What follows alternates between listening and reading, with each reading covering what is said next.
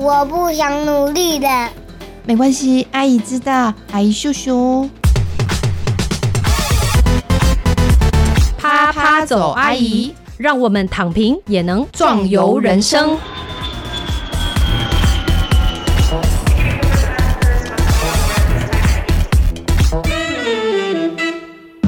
Hello，各位亲爱的听众朋友，大家好，欢迎收听啪啪走，阿姨，我是丽兰。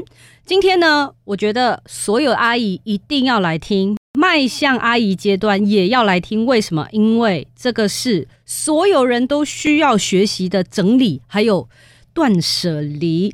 断舍离其实最近很夯啦。那你可能没有学过，你可能也听过这三个字。那断舍离就如同字面意思嘛，是不是就把你原本有的东西丢掉哦，不要了哦，什么？那这是我自己这个私自的解读啦。那当然不准。所以，我们今天呢，就为大家找来了整理炼金术师小印。Hello，Hello，Hello，大家好，我是整理炼金术师小印。首先，这个整理炼金术师这个职称好酷哦，你自己发明的吗？对，不会很中二吗？因为我一开始取这个名号，我其实一开始不太敢讲出来。我懂这种感觉啊，就像我们现在说“啪啪走”，阿姨就是也练了好几次才能够自称阿姨啊。对，就是要讲很多，然后让脸皮变厚之后。那到底为什么可以发明这个名称或这个工作呢？整理炼金术师是什么？应该是说，就是因为我之前其实是个购物狂，后来我是因为失恋跟差点被我爸就是赶出家门的关系，然后所以我就开始被迫断舍离我的东西。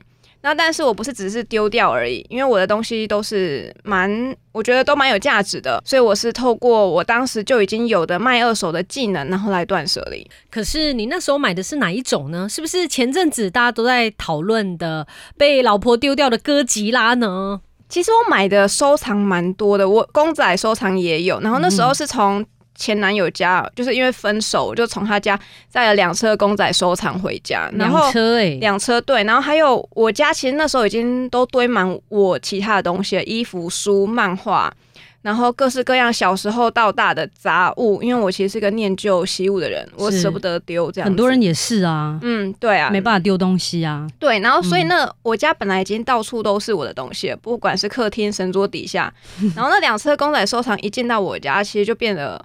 很像仓库，然后没有什么生存的空间，你懂吗？所以我爸就不懂啊，很难想象啊，你懂吗？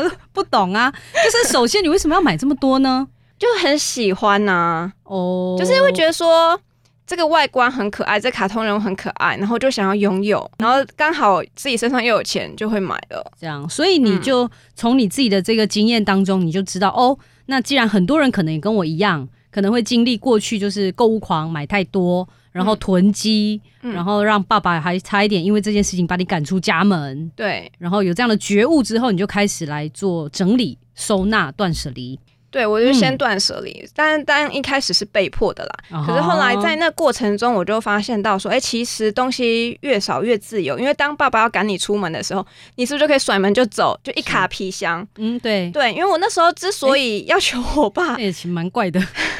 我之所以要求我爸，是因为如果我真的甩门就走，那我家的东西放在家里的东西一定会把它丢掉。哦，他们会直接丢掉就对。对，他会丢掉。那我很心疼那些东西，所以我只好留下来处理。是，而且小印是说，他卖掉了上万件物品，然后呢，回收了五十万，哎，对，真的蛮厉害的，哎，那就表示你之前到底花了多少钱在买呢？我都在想这个问题，应该超过。可是我跟你讲，很多人都觉得，哎呀，我这样子听好像很败家，可是，我我就会说，哎。那大家各位，你们不是也是一样吗？你的薪水有存下多少呢？哎呦哎呦，整理炼金术师现在要来，很呛哦。对啊，呛大家哦。所以反正你是一个这样的一个过程，所以你其实应该是说，你在这个市场当中发现一个新契机嘛。我觉得这其实是蛮特别的，就是嗯，你这么年轻，然后你个人的经验，可是却还可以把它变成你的工作，甚至你这样生财创业的一个最主要的技能。我觉得这个过程蛮特别的。啊，对，可是其实一开始的时候，我只是纯粹分享给我朋友，就跟他们讲说可以这样做，然后我做法也教他，然后我朋友真的是因为这样子，他就有回收大概四五万元，然后就为家人买了一个新的沙发，嗯，然后那时候我就想说，哦，那原来其实是有人是不会这件事情的，我不会啊，像我就不会啦，真的哈，家里有什么东西可以变卖？像我们一般阿姨没有像你这样爱买东西，我们没有买什么。像公仔呀、洋娃娃这些，而且感觉卖出去可能也不值多少钱嘛，这个也可以卖吗？嗯，我觉得应该一般人都会觉得好像家里的东西都不值钱嘛。是，可是我呃我的学生们他们来找我学卖二手，其实他们的东西也都不是像我一样是公仔收藏，他们还有一些是其他，比如说诶家用品啊，或者是厨房用品啊，其实只要是用钱买来的，都有机会卖出去。真的哦。嗯，都有机会啦。我说都有机会，但是就是其实是一个缘分嘛，就是说看有没有人要买嘛，对不对？对，这还是也也是一种缘分。嗯，但是应该说，那透过我这个有系统的贩售，其实可以增强这个缘分，就是让有缘的人可以更快或直接找到这项物品。是因为阿姨为什么会认识小印呢？其实一开始有网友关系，然后就发现，哎，这个网友有点妙，哎，就是。也是有自己的一个粉砖，然后发现哎看不懂啊，什么叫整理炼金术师？那是什么呢？那我想说，我们看过的那一些，你知道像日本一些囤积的奶奶呀，那就垃圾屋嘛。对，就是我们会觉得那样的人才需要整理收纳师去辅导他，可是我们一般人，哎，为什么需要呢？但是，因为会来找我的人，通常是他可能家里已经有点失衡了，就是说他可能没时间整理，或者说他可能不知道这个技巧，或是他东西太多了，导致说他的物品就是很混乱的放在不管是桌面上，甚至是地面上。哦，然后有些人甚至没有走道可以走这样子。嗯，我家是还有走道啦，但是我懂你的意思，所以我说为什么阿姨都要来听嘛，就是因为呢，就是你知道有时候我们收东西啊。比方说，我有个耳塞，你知道，就耳塞不是都两个吗？对，就是尤其是一双一对那种东西，就是有时候会对。然后呢，我就开始收拾。然后我收拾的话，我就说好，这个耳塞可以丢第一个抽屉。然后我收拾收收，又发现哎，又有另外耳塞出现。然后呢，我就顺手又丢到第二个抽屉。然后，可是实际上我重复丢在不同的地方。有一天我才发现说，哦，原来我两个抽屉都有各一个耳塞，类似这样的一种情况。钱也是，比方说，因为我们日常出国会有很多外币嘛，对对，就是外币呢，就剩一点点钱，不知道怎么办，然后就用一个一个就是密封袋把它密封起来。然后呢，有时候就收在这个抽屉，有时候就会收在那个抽屉。的确会有一种就是你不知道你自己在干嘛的感觉，是不是这种感觉？对，而且你看到你刚刚那个一个耳塞，然后当你就是只记得你放在第一个抽屉，你发现。只有一个耳塞，那另外一个怎么办？就只好再去买新的。是，对，然后所以大家就一直买新的，然后就就发现说，哦，可是东西又乱丢，然后就只好又再去买新的。是，然后所以我们在整理的过程中就会发现说，哎，同样的东西有时候可能会太多，甚至放到过期。哦，这个有打中我，这个有打中阿姨的心，就是因为你没有收拾。比方说，你藏在抽屉里面很深的角落，你不知道你有。比方说，电池是最容易发生的嘛，就像我们家最近，就哦，你的体重计，哎，对不对？电池要常换啊。可是呢，你总是买了一个，然后你把它另外一个就会收起来嘛。哦，对。那你不知道你收到哪边，然后当你要用的时候，哎，那个又不见了。对，类似这种，就是这是有系统的知识嘛？你的意思是这样？其实应该就是说，要把家里面的物品摆放的位置，要把它打造成一个有系统的规格，然后让你就是你要用什么东西，你就马上想到说会在哪一个地方，然后放回去的时候也是放回那个地方。这个我们家是有啦，但是我觉得蛮大概，就是应该是一般，还没有到你说的系统。就是比方说，我们有一个药箱，就是抽屉是放药的，那这个抽屉是放工具的。哦，当然其实就是蛮基本基础，蛮基础，但我觉得这样可以了。真的吗？对啊，对啊，对啊，就是只要你知道说哦，要找药的时候就去那边找，要找工具就去那边找，其实就 OK 啦。是对，但是里面现在长怎样我没看到，所以我也不知道。哎，你也知道，就里面就 哇，就是所有东西会四散，但是就会在那个抽屉里面。对，就至少找得到嘛，就在那这样。哎，是哎，可是我刚刚有听到这小印说呢，你有在开发课程，对不对？就是卖二手的，竟然也可以学，这对要学什么呢？就是呃，一般人他其实比较不会，应该是说定价吧，或者说要要怎么卖，因为其实不同的物品它应该要有不同的地方来卖，对你不能用同一个方法来卖啦。然后再来就是，哎，跟买家的那个杀价的对应，其实是蛮让人家苦恼的。是，所以我我做这个线上课程，其实嗯，还有包含后面半年的咨询，就是因为如果当他有遇到那种哎。过程中有一些问题，比如说遇到恶劣的 OK 之类的时候，他可以来找我做咨询，然后我就跟他讲说要该怎么对应这样。嗯嗯，因为我发现说，你如果只是教他一个知识，然后很多人他可能遇到一个困难，然后他就会卡住，他就不想做这件事情。但我是希望说，可以陪伴他走到他可以独立，然后变成一个就是之后他不需要我，然后他也可以自己把这件事情做好的人。哦，我觉得你这个工作真的很妙，而且有一天我发现你的工作内容是包含到府咨询哦，就是道府教他们整理，这个也太酷了吧！这个有点像我们常看到，就是你知道，就是又是日本的那个电视节目，就是比方说有，就美国电视节目也有啊，对，什么近藤麻里会啊，对对对，就是去到你家，然后跟你讲，我觉得我真的很喜欢类似这样的服务，哎，嗯，所以你也因为喜欢吗？还是说这是后来延伸出来的服务呢？呃，我本来一开始就是这个，然后甚至我那时候是到府去直接教他们怎么卖，或是帮他们卖，就我们整理出不要东西，我就当场帮他们卖这样子。但是我后来发现，哎，这真的是白发越长越多，就是因为哦，真的有两个压力，一个是呃，就时间压力非常大，一个是你要去想说他的东西要怎么整理，然后要有个系统。嗯，另一个压力是，哎，那这些不要东西我应该怎么卖？等于我同时脑袋要塞两件事情，然后要在一定的时间内处理。就会变得非常的吃力，所以后来我还是有做这件事情，但是就变成说，呃，我就把嗯时间再拉长，所以我都有一些最低消费的时间哦，例如呢，三个小时够吗？五个小时或六个小时？这么长？对，你要去干嘛呢？没有，通常整理一个空间就真的差不多要五个小时。你要去帮他整理吗？呃，我跟他一起。你就会说，来，这个是什么？哦，这可能是这个什么什么时候买的 啊？那这个是什么？哦，这个是结婚周年纪念的一个杯子。就是你要去问他，这个对你的价值是什么，然后判断。或者是，就是一开始我们到一个空间的时候，我会先问他，他平常的生活习惯是什么？对耶，对，因为我要知道他的习惯跟他现在的配置到底符不符合嘛。因为有时候你可能在，比如说你在这个空间要用到书，可是你书是放在另外一个空间，哦，书架放在另外一个空间，导致说你都会搬书到这个 A 这个空间，可是你就不会搬回那个 B 空间。你怎么知道？你在讲我家情况哎？哎，我家就是这样子哎，真的哦，对啊，因为觉得很懒啊，那明明都在 A 用，没错，所以后来 B，我的房间就堆满了各种各样的书。可是有时候你用完那个书，你也懒得搬回去。是哦，但其实我们应该要在，我们应该要在你要用那个东西的地方，就是设置说要放这个东西的。位置的理想状况是这样子，理想是这样对，或者是说你干脆就去逼用啊。我以为你是去到府，就是说看这个东西好，不要不要不要，好丢丢丢丢丢，好不要不要不要丢丢丢，不是这样子就对了。不是我，我先知道他的习惯之后，我要帮他重新配置他的空间嘛。像刚刚那个，比如说书，我们可能就是要换位置放。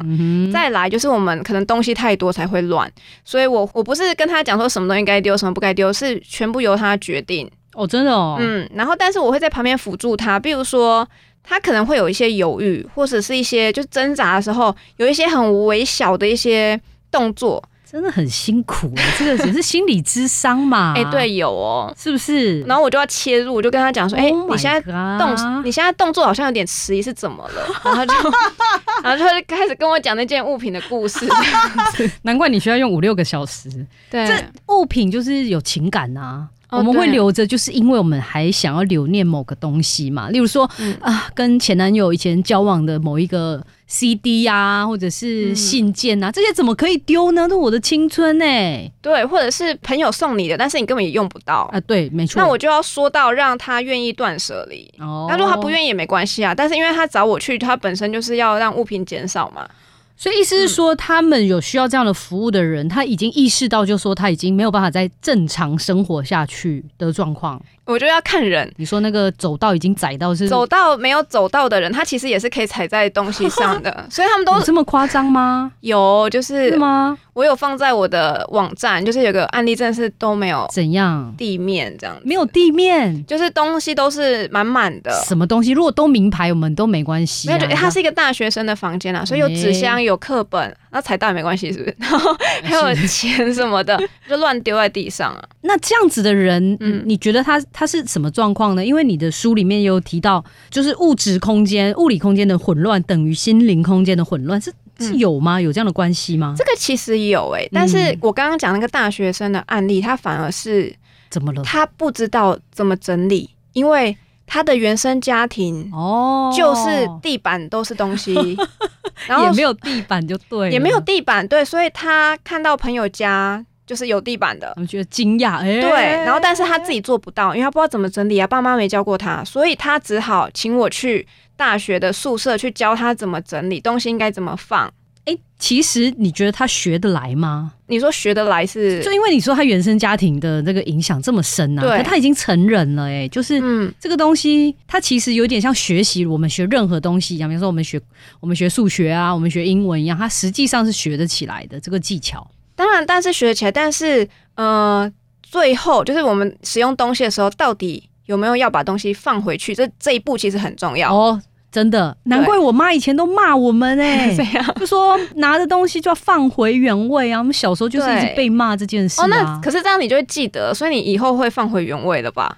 嗯你就会骂你的小孩，叫他放回原位。嗯，会会啦，但是我后来就是因为我是很容易掉东掉西的人，就是、哦。比方说我把剪刀从房间拿出客厅用，嗯。然后我用完之后呢，我其实还是会忘记放回去。嗯。然后我后来就会变成呢，因为我知道我会忘记放回去，所以呢，我在用某一个东西，我就不会离开那个空间，我会用一些方式来让我不要把东西乱丢，哦，这样可以吗？这样可以啊，这就是有意识啊，因为你就有察觉到自己是这样个性，你就用一个符合你个性的方式去控制它嘛。我觉得这样很好啊。就像比方说，哦，你知道嗯阿姨呢、最烦恼的一件事情就是包包很大，对不对？比方说我们要掏我们的手机出来，嗯是不是都找不到在哪里？哦，因为东西太多，是不是？对对对，然、后呢，呃，比方说悠游卡嘛，嗯嗯，以及我在公车或捷运呢看到有非常多人，就是他一直找不到他的悠游卡的时候，嗯你知道，就是效率阿姨就会 就很想，就是哎、打下去，对，就是我觉得什么东西为什么没有嗯弄好，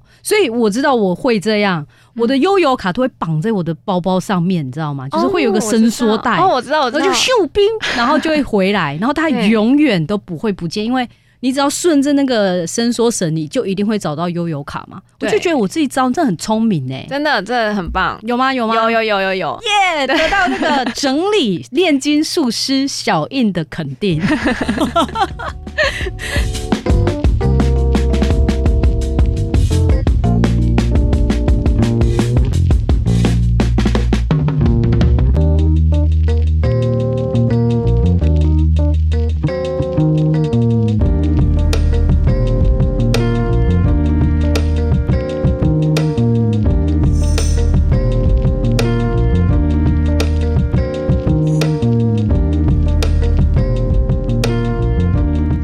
像比方说手机也一样啊，就是嗯你会跟你自己说，嗯，手机要放在左边这个口袋里哟，就是你要一直跟自己讲，是这样吗？没错，你刚刚有讲那个概念，就是每个物品都要有自己的家。哦，对，你说刚刚说手机要放在左边的口袋嘛，然后跟悠游卡要放在那个什么，就是伸缩带的那个尾端嘛，对不对？嗯对，那这样你就找得到东西。，OK。对，所以我们这整理的真谛，你都默默的把它传达出来了。我觉得阿姨今天开心呢、因为我自己觉得，我觉得我自认不是一个很会收纳的人。嗯，对，嗯就是我家没有很整齐，而且你知道，我们每次看到日本人妻啊，嗯我都觉得。我都觉得流汗呢、你知道汗颜，我就觉得，嗯因为你知道，你去那个日本的那个百货公司里面的时候，你就会发现，他怎么会需要这么多收纳的小盒子呢？哦，对，我我真不懂哎、这是必要的吗？老实说，好，请说。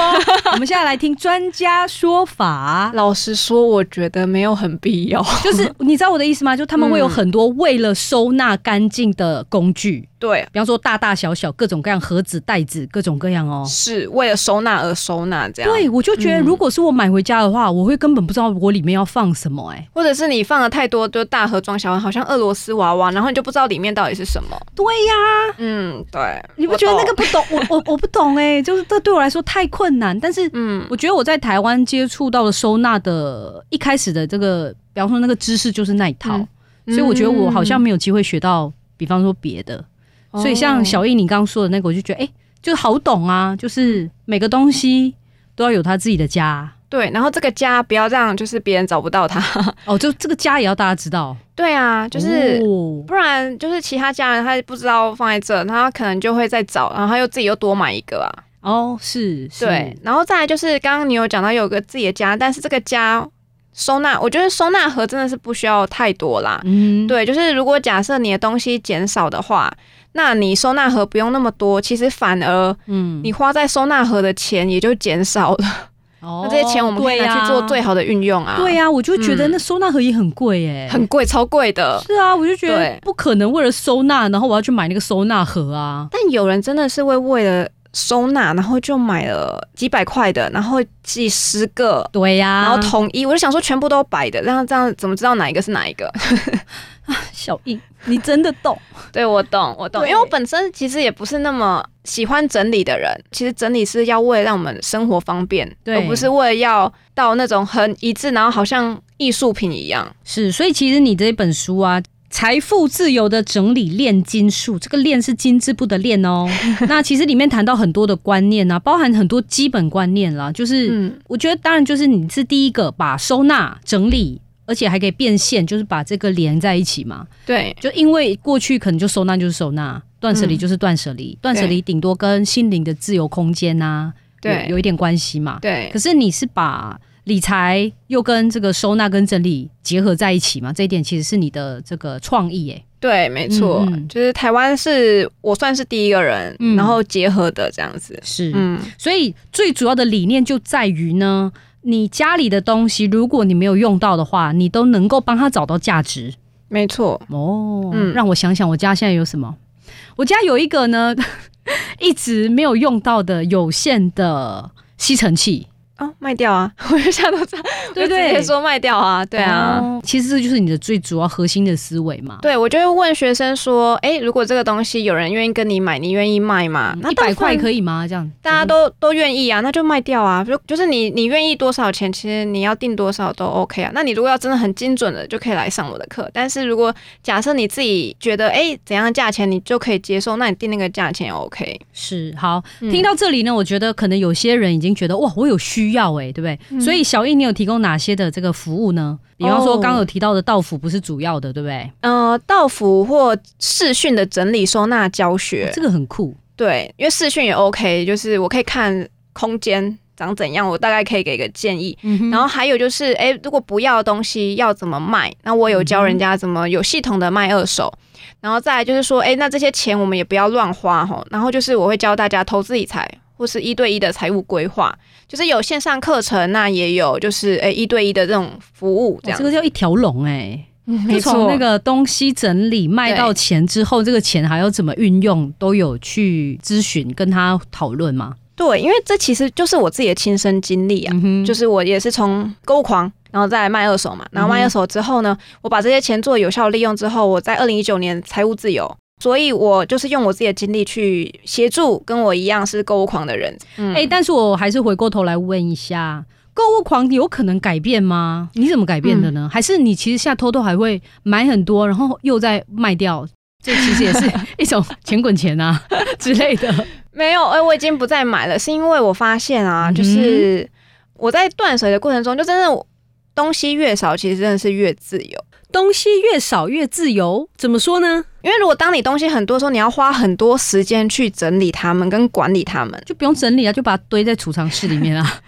那会就不太舒服。好，每个人可能都有不同的价值观，但我就觉得不太舒服啦。嗯，就是因为你东西多，你就必须要花时间整理。我觉得你这句话讲的很对，因为你知道我们家里衣服真的很多。哦，真的、哦，对，嗯就是因为有时候你知道小朋友生了之后就很多恩典牌嘛，啊大家就记记对记记记。那人家问你要不要恩典牌，你不可能说不啊。哎、还是其实我们也可以说不，因为我就觉得不能拒绝啊，你知道吗？我觉得你可以看一下年份诶，比如说，就是我有个学生，他是小孩刚出生，结果他就收到了十岁的恩典牌，哦这个就有点夸张。呃 对，因为十你年我们的邻居呢，就是楼上就有非常多的大一点的小孩，他们嗯可能大我的小孩大概五六岁，嗯所以他们开始每年淘汰的衣服，他们就淘汰到我们家来，哎，好方便哦。然后可是因为你知道是邻居，你也不好意思说、嗯哦，这个我不要这样，所以我要再重新再整一次。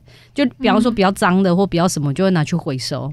那我觉得哎、还可以的，我就会留下来。可是我后来发现哦。楼上衣服真的超多，后来变我家衣服变超多、哎，哦，因为他就是变你家就是他家的那个管道，没错，那我我觉得这个是蛮困扰，所以嗯我就后来得花非常多的时间整理衣服，啊所以我知道你说的那个，你的物品多，东西多，你就得花更多时间去整理它。你就变得不自由嘛，因为你那一天可能就要用来整理啊。对，而且你把那些东西放在家里好，你那个空间就不能好好利用了、嗯哼嗯哼你可能本来可以放其他东西的。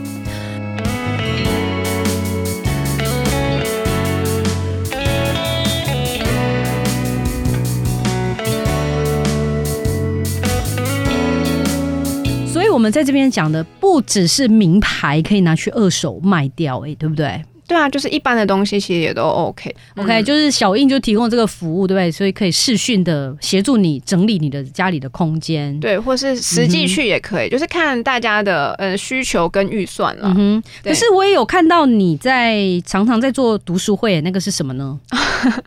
那其实今年的下半年才开始的，嗯就是因为我出了那一本《财富自由整理炼金术》嘛，那我就是想说，哎、那如果这样子，我只出了这一本书，可不可以再结合其他东西？然后，所以我就找了另外七本书，总共八本书，我开了七场的读书会，从今年的六月到十二月，然后每个月一场。对，就是想说，哎、那我透过我的书跟那一本书。然后还有就是我自己人生的经历的结合，然后两个小时带大家就是有系统的学习。那个读书会的名称叫做“财富自由人生读书会”。嗯，财富自由人生读书会。对，财富自由的人生的读书会这样子。对，对，就是超吸引人呐、因为每个人都想要财富自由啊，对，所以就是现在目前有九十几个人报名也，太多了吧？就陆续陆续。阿姨，我开的课没有九十个人过哎、对啊，教大家理财，网红一堆人理财网红是阿姨如何理财，阿姨如何财富自由，就会有人来上课。对对会哦会哦会哦阿姨其实蛮需要的。所以你的意思是说，嗯真的蛮多人对于就是财富自由，应该可以说很向往，甚至他没有从来没有学过吧？是不是？应该是说，因为我这个财富自由人生读书会不是只有讲理财，就是我的书其实也有讲到嘛，心灵的自由，然后空间自由、时间自由跟财务自由。其实这些面向我也从很多书里面找到，就是这些领域的书，对，然后用这些书加上我的书，然后一起来做个整合，这样子。是，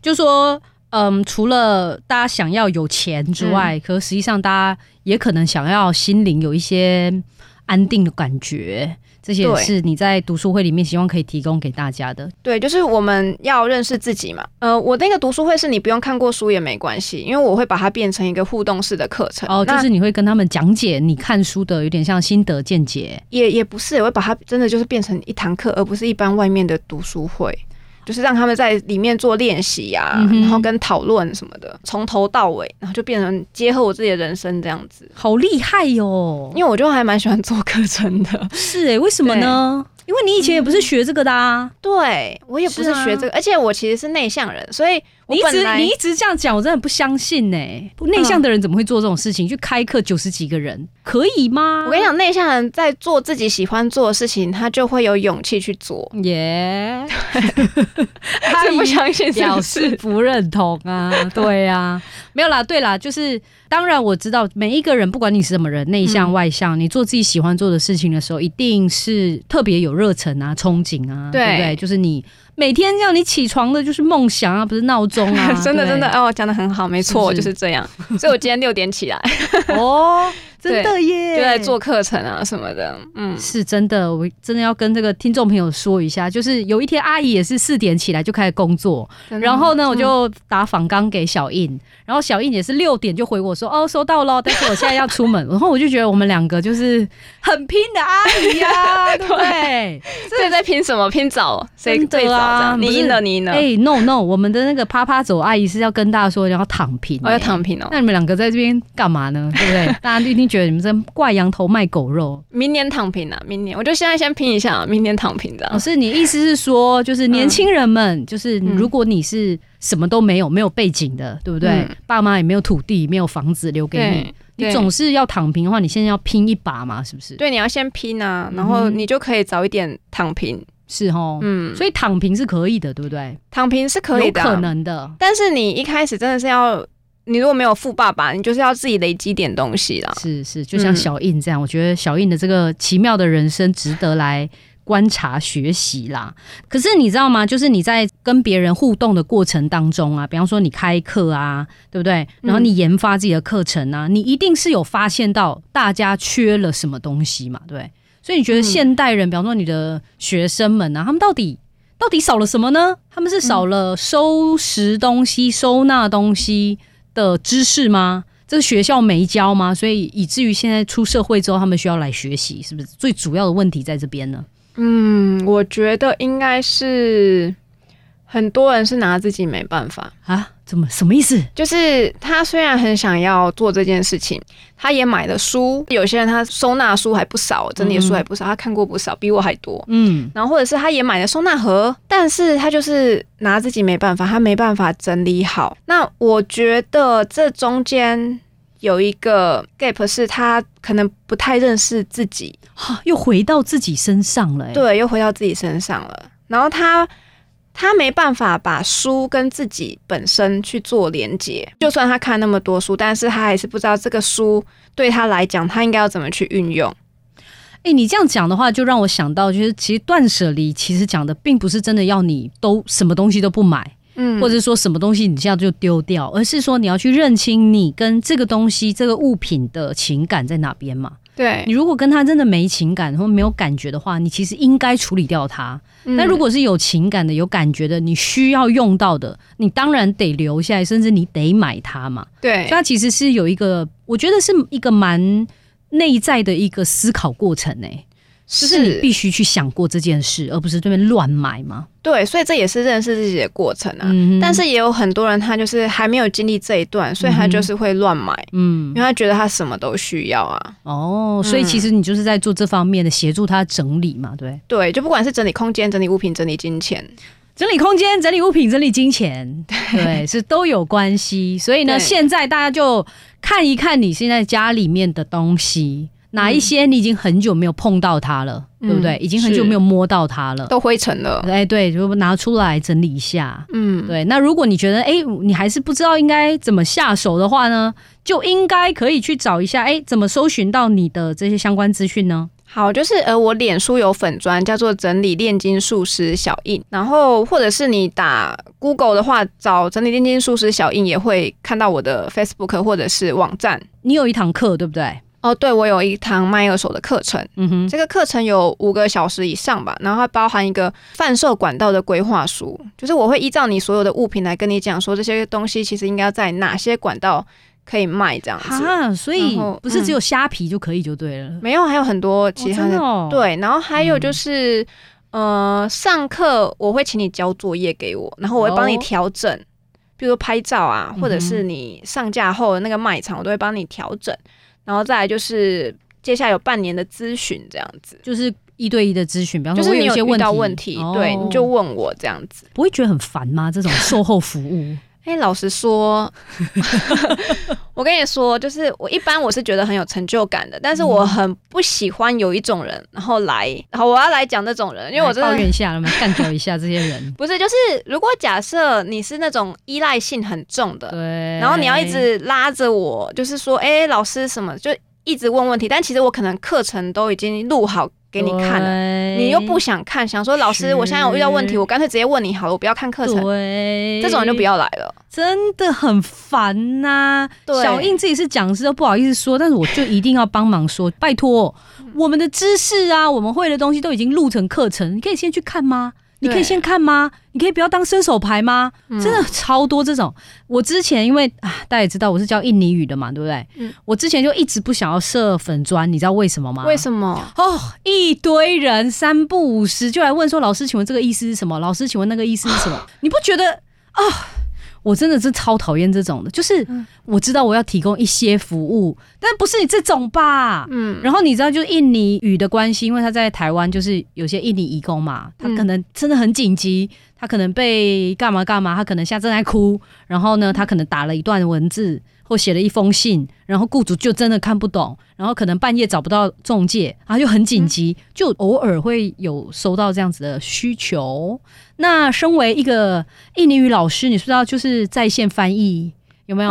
真的？对呀，半夜，对呀，半夜有一天已经两点了，阿姨忙完一整天，好不容易要睡觉，但又有一点失眠，然后她就那边叮叮叮叮叮哦，我就那个时候就觉得，哎，好吧，社会服务。我就来服务了一下，这样。那我现在要顺便抱怨一下，对，哎、所以你看、哦，大家都会觉得说他有需求，你就好像要马上回一样。啊他没有想到说你可能在睡觉，或者你可能还有其他的事情。半夜两点。对，那我嗯咨询也是，因为我们一般人他可能上班族六日都有休假，可是是，六日休假是他们最有空的时候，对，所以他就觉得说，哎、你如果没有回，那他就觉得老师为什么不回？对呀、你不是说有咨询吗？对对不对？对，但我们就互相体谅。你要知道，老师其实也是啊也是人，对，也没有没有，需要。我觉得这些人没有，就是没有体谅的心呐、他才会嗯变成这样。我有学生很体谅，他就会讲说，哎、老师你有空再回就好。但有些人真的是他没办法、哎，没有错，我跟那个韵之阿姨呢，以后就要来上一堂课，就来抱怨一下，就是我们要讲一讲现代的这个嗯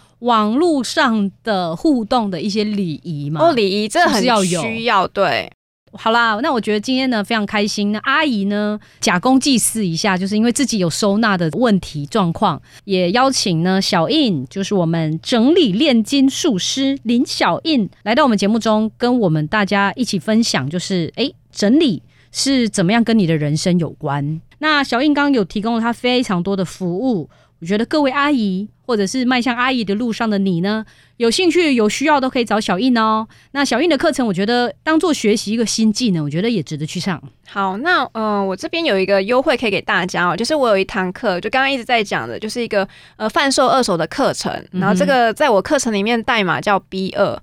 那这个课程呢，如果透过就是在填我表单的时候，然后写说，哎，是从啪啪走阿姨这边看到的话，可以折扣两百块钱。哦，那这个优惠呢，到八月三十一号止。就是去搜寻小英的课程相关的讯息的时候，就会看到 B 二，还是输入 B 二？因为其实我课程超多，我课程有十几个吧，哦所以 对，然后所以我把它每个都设代码 B 二、嗯 OK，好的，那去搜寻这个 B 二，就会教你怎么样卖二手的东西。家里没有名牌也是可以卖哦，任何你用不到的东西都可以卖成钱。卖成钱之后呢，我们小印老师还会教你怎么样把钱呢继续投资，钱滚钱，直到有一天你跟他一样财富自由的时候。今天非常谢谢小印，谢谢，谢谢。